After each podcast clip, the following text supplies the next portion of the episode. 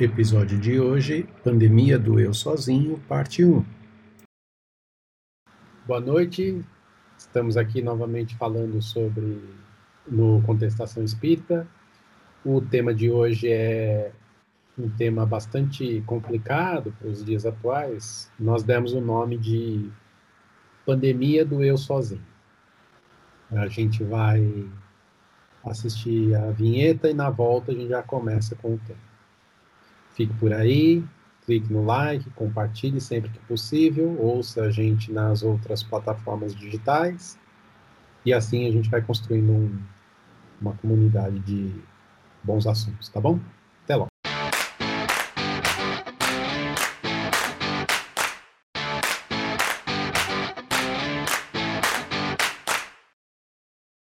Eu trouxe esse tema porque já é algo que eu tenho pensado há bastante tempo, não decorrente da pandemia, mas também por causa dela. Eu venho percebendo ao longo do tempo que as pessoas estão cada vez mais sozinhas em seus próprios universos.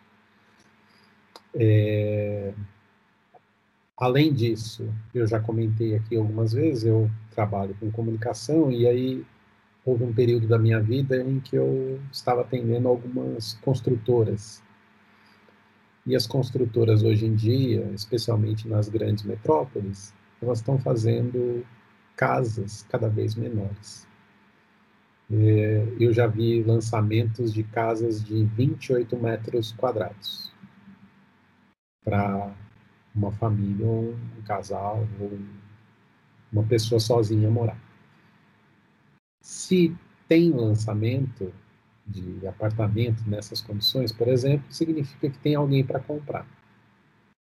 E apesar de serem caros, na minha visão, né, desproporcionalmente caros, tem público para isso.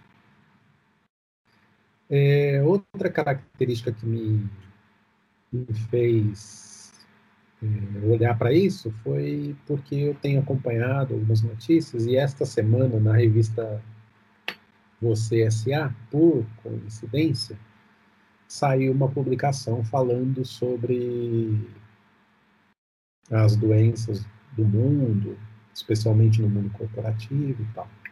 Aí eu vou dar alguns dados aqui que eu puxei dessa matéria são 322 milhões de pessoas com depressão no mundo, segundo os dados da OMS. No Brasil, ano passado, 286 mil pessoas pediram afastamento por doenças mentais, afastamento do trabalho. É quase pouco mais de 1% da população, se eu não me engano. 210 seria, não, é 0,1% da população. Né? É, ano passado teve 290 mil pessoas aposentadas por invalidez decorrentes também das doenças mentais. E 8% da população brasileira atualmente desenvolveu algum transtorno de ansiedade todo 18,6 milhões de pessoas. E aí eu gostaria de começar a rodada com cada um de vocês dando a sua opinião é, e depois a gente vai entrar nos porquês, mas eu gostaria de saber, primeiramente, se vocês percebem essa característica que as pessoas, mesmo vivendo em círculos familiares e tal, se elas estão mesmo cada vez mais sozinhas. É, sem querer ser professoral, eu queria mais levar num, num bate-bola, assim, até a gente colocar a visão espírita da coisa. Se alguém quiser começar, fique à vontade. Eu posso começar. É, cara, eu sou suspeito desse tema, porque tudo, tudo leva a crer que eu tenho aquela famosa, você não citou, mas se enquadra, aquela síndrome do burnout também está afetando assim, cara, eu acho que eu tenho, eu estava comentando, inclusive, antes de começar aqui o programa, comentando com vocês, que teve um dia, a Cláudia comentando com o Alexandre hoje pesado no serviço, eu comentei né, em off, né, antes de a gente entrar na, na gravação, eu fiquei um dia 20 horas, né, simplesmente acordado, assim, não fiquei 20 horas olhando para o teto, fiquei 20 horas, sim, sem parar. E isso, acho que é, é, é, essa pandemia do eu sozinho, acho que é um pouco reflexo disso também. Tá? Dessa, dessa corrida maluca, esse mundo corporativo, toda essa, essa conjuntura que hoje em dia faz com que a gente. Não sei, do mesmo modo que a internet nos une, por exemplo, como agora, também isola. É muito simples você estar em qualquer canto do planeta desacompanhado e conseguir se conectar e como, como agora, estamos aí tirando você, Sidney e a cara que estão na mesma cidade, a Cláudia está quase chegando no Rio de Janeiro e eu estou aqui um pouquinho tô em Minas no Gerais. Centro. É, no centro, quase chegando em Minas Gerais. Então, e aí? Estamos aqui nesse exato momento. Cada um no seu quadrado, literalmente. Tá? Então, nesse ponto, acho que a, a, a internet tem, assim, vou dizer que é a grande vilã, mas tem sim uma grande parcela aí de influência, não vou dizer nem culpa nem nada, mas uma grande influência nessa, nessa, nessa conjuntura. Então, eu acredito que a gente está cada vez mais distante por conta da tecnologia. Né? É tanto que algumas pessoas elas vivem tanto nesse mundo tecnológico que elas acabam confundindo agora a vida real com a vida virtual está tendo esse transtorno também de distorção da realidade, né? E que a gente não tem educação, né? Gente surgem as coisas e a gente não é educado para usar aquilo. E ainda porque a gente ainda é, a gente ainda é muito escravo da matéria. Então, tudo que é novidade, a gente se deixa dominar pelaquela novidade. A gente não para, pensa, é, as vantagens daquilo, as desvantagens daquilo, e a gente vai para emoção, para usar toda essa tecnologia que está chegando para a gente, né? Igual agora a gente está falando de nós estarmos aqui, né? Até a gente chegar, é, começar a usar o Zoom, começar a usar limite, a gente também tem uma certa dificuldade. E se a gente não tomar cuidado, a gente quer viver só disso, porque acaba criando também uma zona de conforto, né? A gente já tem tendência a, ter uma zona, a entrar numa zona de conforto. E aí a tecnologia, ela não, nos, nos dá esse conforto. Você, se eu quer Tá usando Facebook. É, é, a internet não interagir com o mundo, né, e aí a gente vai ficando cada vez mais introspectivo, é isso que eu percebo. Os próprios jogos, cada quarto, é, conversa com os amigos pela, pela internet, aí na vida real, às vezes tem dificuldade de se comunicar, de se encontrar, você está cada vez mais distante. Então, essa questão da pandemia, eu acho que ela veio acordar a gente para isso. Ela só intensificou uma coisa que já estava acontecendo. Né? A gente tinha que sair para trabalhar, tinha que se encontrar com as pessoas, às vezes por uma obrigação, não pelo prazer de estar junto. Né?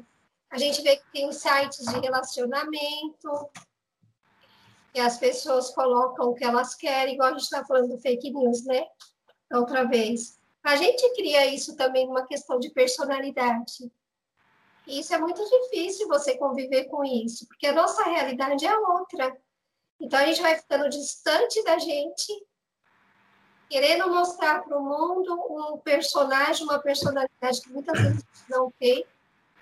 E até por falta de conhecimento, a gente acaba entrando nessa onda de querer mostrar o que agrada a todo mundo, o que alimenta o nosso ego e as nossas reais necessidades vão ficando é, abafadas. Só que chega uma hora que elas vão sair, né? E aí é que, que, que cria essas doenças mentais. Porque é tudo aquilo que a gente vai colocando debaixo do tapete, uma hora ele vai ser jogado para fora. Aí quando ele é jogado para fora, a gente não sabe o que faz, né?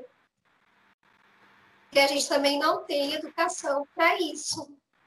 E aí eu acho que todo esse, todos esses conflitos que a gente está vivendo é para a gente olhar mesmo, olhar para isso porque são criações nossas. E aí tá, a gente está aí com, com a bagunça na mão, né, para a gente poder organizar. Mas se a gente continuar fugindo dessa fuga psicológica, dessa fuga do, do eu, a gente não vai demorar bastante tempo para a gente arrumar a nossa casa mental aí. E vão aparecer muitas doenças, né? E vão aparecer também muitas pessoas que se, se utilizam disso para ganhar dinheiro. Né? E divulgam muito essa parte para poder se beneficiar. Eu já passei por uma situação onde, um, opcionalmente, um, os pais resolveram não mandar os, os filhos para a escola. É, considerando que a educação dada na escola não seria de qualidade o suficiente para aquela criança. Sem julgar o mérito, se está certo ou está errado, na minha cabeça a primeira coisa que eu pensei foi o seguinte: nossa, mas essa criança não vai, vai crescer sem habilidade social. Porque, para mim, o grande efeito escolar, pelo menos no meu pensamento, é promover essa habilidade social já que as famílias estão nascendo cada vez menores e praticamente não existe convívio com outras crianças mais. Não existe mais convívio com primo, por exemplo, né? que era uma coisa muito comum na nossa geração. Então, você já não tem mais os primos, já não tem irmãos. E aí você vai abdicar do, do convívio escolar também, e aí você vai criando é, humanos cada vez mais problemáticos. Né? Você, vocês que têm filhos, vocês concordam com, esse, com essa linha de pensamento? Ou já viram alguma coisa assim? Eu nunca vi, mas eu não concordo de jeito nenhum. É, não concordo porque a escola não é só habilidade acadêmica que a gente adquire ali, a gente adquire muito mais que isso, né?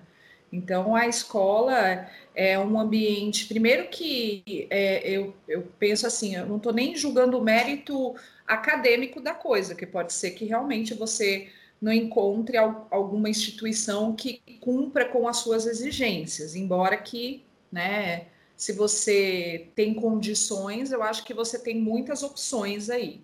Mas é, a criança, ela, é, se você pegar Vygotsky, você, é, você percebe que dentro da te, das teorias é, de desenvolvimento, é, o, a criança aprende com o outro. Ah, tudo bem, mas ele vai ter convívio com a família, mas é pouco, né? É, você tem que ter uh, a convivência, você tem que ter a troca, você tem que ter a interação. E isso faz a gente crescer. Eu sou uma adepta do trabalho em grupo é, colaborativo, e hoje, mais do que nunca, a gente precisa disso, porque as habilidades de hoje nas empresas e no mercado de trabalho, elas estão muito além do, do que você pode ofer ofertar cognitivamente. Elas precisam das suas habilidades é, socioemocionais, e o socioemocional está diretamente ligada à questão é, do convívio. E a escola é um lugar incrível, gente. O chão da escola é de um aprendizado imensurável. Então, assim, você privar uma, uma criança de ter esse convívio, eu acho que chega a ser uma crueldade. Mas eu respeito, cada um tem a sua, a sua opinião, né? É, essa questão de solidão, para mim, eu não sei se vocês entraram, que eu acabei caindo, mas é, é, é difícil para mim, porque eu, eu, a minha casa é lotada, né? Então, assim, eu não, não, vivo solitariamente nunca. Às vezes eu até quero ter privacidade, mas a gente não consegue, porque aqui é, é realmente não cinco pessoas, né? Isso agora na pandemia, mas a casa está sempre cheia, né? Minha casa é sempre o lugar que é... Ah, que legal que a Cecília está falando isso. É, o, a, a, minha casa é sempre o ponto de encontro. Eles vêm, vêm os amigos do Felipe, vêm as amigas das meninas. Então, tá, minha casa está sempre lotada. E essa coisa que o Sidney fala do convívio com o primo e tudo mais, é uma coisa que eu faço muita questão, muita questão mesmo. Então, uh, sempre tem, é, quando a gente, eu não consigo, por exemplo, os meus sobrinhos moram em Curitiba, que são mais próximos de idade dos meus, né? Porque os sobrinhos, é, por parte do Alexandre, já são mais velhos, mas vivem com a gente também, mas já são mais velhos, casados ou com a vida já mais, né? Agora, os meus sobrinhos que são menores, né? Digamos assim, o Gabriel é, tem, vai fazer 17, não, tem 17, e a Ana Luísa tem 13, que é a convivência das meninas, assim, a gente faz questão de estar junto em todas as férias. A gente faz questão, por exemplo, eles passam as férias aqui na minha casa comigo. Então eles já vêm, já vêm no Natal, já vêm no, no, e já fica aqui porque a gente acha que esse é um convívio muito importante, né? É, então assim, para mim é difícil falar de solidão, mas embora que a solidão ela não seja o fato de você estar rodeado de pessoas, né? Isso não te livra do fato de se sentir solitário, né? Mas assim, aqui em casa é tudo muito intenso nesse sentido para eu chegar a sentir solidão. Depressão não, mas solidão sim.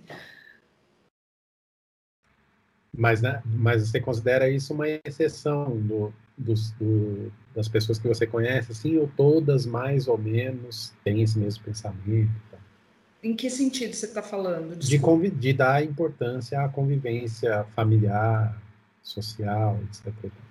Sim, é, é, eu, eu penso que, assim, no meio em que eu vivo, é, a minha família é muito assim, de, de dar essa importância, né? Mas assim, a gente sabe que hoje a tendência é das pessoas terem famílias menores, terem núcleos familiares, né, menores. A gente sabe exatamente por isso também que a gente, às vezes, você quer que a criança conviva com o primo, mas nem tem primo da idade para conviver né? Então é, é difícil isso. Diferente da nossa geração, que era uma geração de penca, né? Quem tinha dois filhos era fora da curva. Né? As famílias tinham três, quatro é, filhos. Meu, meu, meu, meu padrinho tem cinco, né? Quer dizer, eu tinha, eu tenho, minha avó tem dois filhos e tem oito netos. Então, é, você vê que. E, e, os, e os netos, eu sou a, a fora da curva, né? Eu e o meu primo mais velho, que tivemos três. Mas é, porque eu, porque eu, eu era um Kinder Ovo com duas surpresas, né? Porque eu não imaginava que eu ia ter gêmeos. Deus já sabe exatamente o que faz, porque não ia ter espaço aí para mais um de jeito maneira. Então, a, a, a, a, mas os meus primos, quem tem filho tem um, tem dois no máximo, né? Então, assim, é, é muito. É, eu acho que cada vez mais as famílias são menores, as pessoas estão ficando cada vez em núcleos familiares menores. Agora, é, eu não sei dizer, não sei mensurar se isso é, é de, de, todas as famílias. Eu acho que eu caio um pouco naquilo que a Carla sempre fala, da nossa condição de conviver, sabe? É, então, assim, eu acho que é muito disso. Se você vai conviver apesar dos pesares, ou se você vai conviver com restrições. Então fica muito mais difícil a convivência e aí você acaba ficando mais sozinho, né? Então tem tudo isso aí para ser levado em consideração. Fora o fato que é um, uma contradição em termos, né? As pessoas estão tendo cada vez menos filhos, as, a, vivendo cada vez mais isoladas, cada uma no seu núcleo. E aí, quando chega na idade corporativa, de trabalhar, de desempenho, etc. e tal, aí exige que ela tenha uma habilidade social, que seja um generalista, que seja uma pessoa com habilidade social muito apurada, mas como, né? Se essa pessoa não não teve essa experiência, não teve essa ênfase na vida, né? E cada vez mais. E só mais complementando limitado. isso que você está falando, são competências que são construídas. A gente não, a gente até nasce, nós somos seres coletivos, Sim. né? Mas a gente desenvolve essa habilidade. Hoje em dia, a gente vê muita gente que não consegue lidar com isso. Qualquer mera contrariedade ou frustração, as pessoas é, xingam, esbravejam, usam de agressividade, é, tentam casa, diminuir né? você, sabe? Então, assim, infelizmente, isso tudo. É, e, e, assim, sabe o que acontece também? Eu acho que é uma coisa que é interessante trazer para a discussão. Eu acho que hoje, com essa coisa dos rótulos, né? Por exemplo, a qualquer criança, eu, eu sou total. Olha, eu, eu sou especialista em educação inclusiva, eu sou super aberta para a diversidade, mas eu detesto diagnóstico, porque diagnóstico é um carimbo, entendeu? Que, que você leva para sempre. E tem muita gente que gosta desse carimbo e se faz uso e faz uso desse carimbo. Então, assim, por exemplo, ah, qualquer criança hoje que tenha dificuldade de, de interação, a gente chama de autista, não é por aí. Entendeu? Então a gente tem que tomar muito cuidado hoje nessa questão educacional, psicológica e até de como pai e mãe, que eu vejo muito isso, de pai e mãe escondendo a falta de educação, a falta de respeito, a falta de pulso, né? E, e, de hierarquia, não no sentido autoritário da coisa, mas a criança tem que entender que ela tem sim é, pessoas que são mais velhas, que têm que são adultas e que precisam orientá-la, ela não manda na casa. A gente vê hoje criança de 5 anos que comanda a casa, enfim, né? E os pais se usando disso né? A gente viu exemplos aí de pessoas famosas que fazem a maior é, é, feiura, cospe na, até na cara da mãe e, acha, e a mãe acha engraçado. E não é isso, gente. Sabe? Eu acho que a gente tem que parar de, de esconder é, a nossa, até a nossa inabilidade de, de colocar uma educação que seja um pouco mais. É, não, não é rigorosa de jeito nenhum, mas é assertiva, né? É, de, e, e, ficar colocando rótulo. Ah, meu filho é assim porque ele, ele tem TDAH. Ah, meu filho é assim porque ele é autista. E às vezes, e na grande maioria das vezes, não é isso. É falta de convivência, é falta de, de, de habilidade para lidar com conflito. É, é, é uma série de coisas que você pode resolver sem colocar um rótulo, sem medicação e sem um monte de coisa. Tem criança que fica lá dopada porque a, a mãe acha que, que tem. Eu não estou nem questionando isso, gente, porque tem casos e casos que precisa ser é, é, analisado por juntas, né, de especialistas, enfim. Mas o que eu quero dizer é assim que as pessoas se utilizam de rótulos como desculpa e a gente não pode ser assim. A gente tem que pensar que a gente precisa de uma sociedade melhor e a gente precisa. É aquela frase é, é, dos filhos, é, não são. Não, não é o que a sociedade pode fazer para os meus filhos, mas o que os meus filhos podem fazer para a sociedade ou para o mundo, enfim, eu não lembro muito bem o contexto, mas é isso. A gente cria filho para o mundo e não para a gente mesmo, né? Então, só essa parte que eu gostaria de falar, desculpa. Eu vou, vou fazer uma parte aqui, não sei se a Cláudia já deu esse livro, um livro muito bom. Eu vou, vou, vou colocar aqui na tela, no seu comentário, no chat, vai sair no azulzinho, que é o, o a Síndrome de Estou lendo, esse livro fantástico, Síndrome do Imperador, do Léo Freiman. Tá? Para quem é pai, mãe, é o famoso incontornável. Você tem que ler esse livro, cara. Você tem que.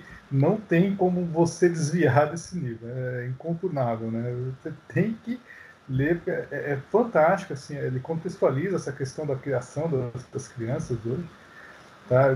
Quando a Cláudia falou assertivo, é realmente isso, os pais têm que ter uma postura mais assertiva. Tá?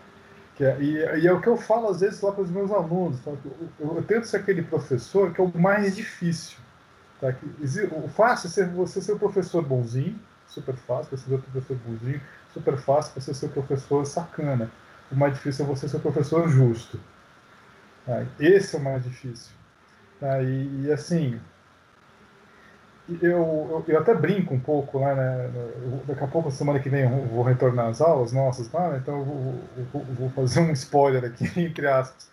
Que eu chego para os meus alunos, a Cláudia lida com adolescentes, eu já estou com o ensino universitário, então eu chego aqui, bom, gente, aqui, se eu não estou enganado, 100% de vocês são maiores de idade.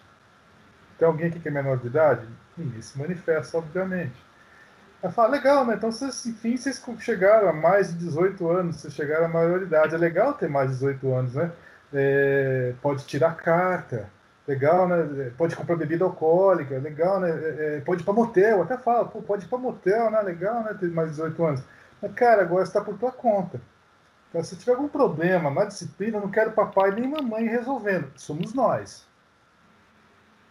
É nós aqui, porque você já é maioridade, você vai responder pelos seus atos. Tá? Então, se vocês estão felizes com os bônus de serem maiores de idade, vocês vão arcar com os ônus também de serem maiores de idade. Eu não sei se quem, quem tem a devida maturidade, né, porque né, da, é, papel aceita qualquer coisa, inclusive certidão de nascimento aceita qualquer data, né? Então, eu não sei quem ali está com mais de 18 que percebe a profundidade desse meu discurso. Acho que a grande maioria não. Um outro exemplo que eu estou lembrando aqui agora, que é assim, que eu, eu falei, uma, uma vez eu cheguei numa disciplina, no primeiro dia de aula também, falei, cara, eu falei assim, galera, meu sonho de consumo, com relação à avaliação, é chegar um belo dia aqui na sala de aula, pegar a prova, tá, distribuir para vocês aí, todos maiores de idade, distribuir para vocês a prova, fazer uma leitura, se alguém tiver alguma dúvida, alguma colocação, já resolve aqui agora e virar as costas e ir embora. É assim, é, porque no ITA era assim. Eu passei pelo ITA, no ITA era assim, o professor chegava, entregava a prova para a gente e falava, olha, inclusive o reitor fez isso, o reitor chegou, aplicou a prova para a gente e falou, olha, gente, teoricamente eu tinha que estar aqui dando aula para vocês, como é prova, vou lá para o meu gabinete e vou despachar.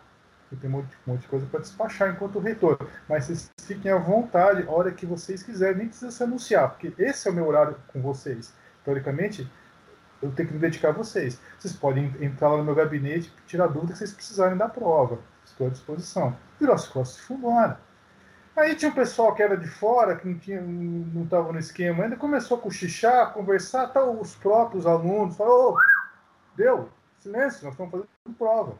Ou seja, teve uma, uma, aquela, aquela coisa assim adulta, né? De não, galera, não estou interessado na nota, estou interessado em meu, meu conhecimento. E, citei, e fechei o meu, o meu discurso com isso.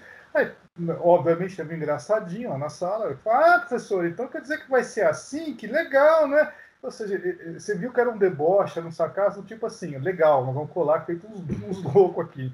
E a sala percebeu e, e deu aquela gargalhada. Então, ali sereno, calmo, só esperando a poeira sentar, acabaram as risadinhas.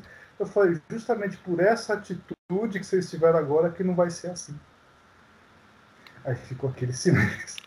Então, assim, se perde habilidades. Então, esse lance de não conviver com as crianças, é, isso é um tiro no pé. Tá? Porque a maturidade vem daí, senão você cria, assim, não li todo o, o todo o livro do. Estou lendo ainda o, livro do, do enfim, mas estou assim, cada, cada página separa 20 minutos para ler, para processar.